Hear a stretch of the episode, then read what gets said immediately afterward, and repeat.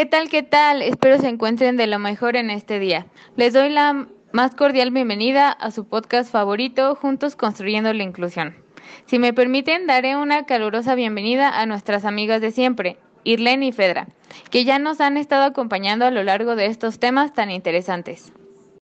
Hola, hola, un gusto estar con ustedes nuevamente. Es un placer para mí compartir este pequeño tiempo con mis queridas compañeras. Hola, hola, ¿cómo están? Espero que se encuentren muy bien este día, tarde o noche. Y bueno, es un gusto volver a estar con ustedes hoy. Cuéntenme, ¿qué tema interesante tocaremos el día de hoy? El día de hoy les traemos los componentes de la lengua. ¿Qué son? ¿Para qué sirven? Todas estas y otras preguntas contestaremos a lo largo del capítulo de hoy. ¿Qué son los componentes de la lengua y para qué sirven? Los componentes del lenguaje son la fonología, la semántica y la pragmática.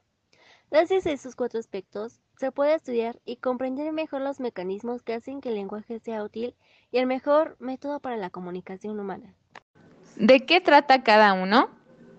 Fonología. El componente fonológico se ocupa del aspecto sonoro del lenguaje, tanto las reglas de su estructura como la secuencia del sonido. Ya en el primer año de vida los niños comienzan a desarrollar este componente fonológico balbuceando hasta llegar a formar palabras. O sea que el fonema es el sonido que produce cada letra y en lo que estaríamos preocupados nosotros los adultos es porque el niño sepa el sonido correcto de cada letra y lo reproduzca correctamente. Yo les hablaré de la semántica. Y bueno, la semántica da un paso más y se ocupa del significado que adquieren las distintas combinaciones de sonido es decir, las palabras. Estas son las unidades fundamentales del lenguaje. Como pasaba con la fonología, la semántica también comienza a desarrollarse desde muy pronto. Ya con un año, el niño sabe que las palabras sirven para comunicarse, y poco a poco hasta los seis, va adquiriendo la habilidad de repetirlas. Para que estas palabras signifiquen algo, la mente humana las asocia a las representaciones mentales de su significado. Entonces, la semántica, en pocas palabras, es la habilidad del niño de lograr la relación entre eventos y objetos, que según sus experiencias relacionarán con los signos u objetos que observe. Gramática.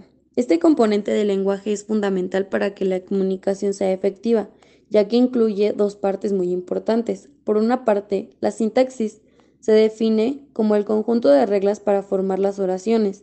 Va a ayudar a colocar correctamente las palabras para formar oraciones que tengan sentido y expresen lo que queremos comunicar. Y por otra parte, la morfología está estrechamente relacionada con la anterior, por lo que su unión se le conoce como gramática. Encontramos entonces que la morfosintaxis es la coherencia que el niño adquiere para reproducirlo y crear oraciones que tengan sentido para que su contexto entienda lo que necesita o quiere expresar. Y bueno, vamos con la pragmática. Este es el último de los componentes del lenguaje. Es el que adapta el mismo de cada uno a la sociedad en la que vive para hacerlo comprensible. Se suele dividir en tres habilidades diferentes. La primera es el uso correcto del mismo para que sea útil. La segunda sirve para hablar con cada interlocutor adaptándose en su personalidad. No vamos a hablar de la misma forma con una persona mayor que con un hermano pequeño. Y la tercera son las normas de educación a la hora de conversar, como esperar a que la otra persona acabe su frase o ser amable. En otras palabras, la pragmática permite al niño expresarse de manera adecuada, según el lugar en el que se encuentre, como la escuela, su familia o personas externas a su familia. Estos componentes son diferentes en cada etapa evolutiva del niño y si quieren que se los expliquemos, déjenoslo saber en los comentarios. Querido público, esto es todo por el tema de hoy. Como siempre, agradecemos que se den el tiempo de escucharnos y acompañarnos en cada episodio. Muchísimas gracias y que tengan un estupendo día.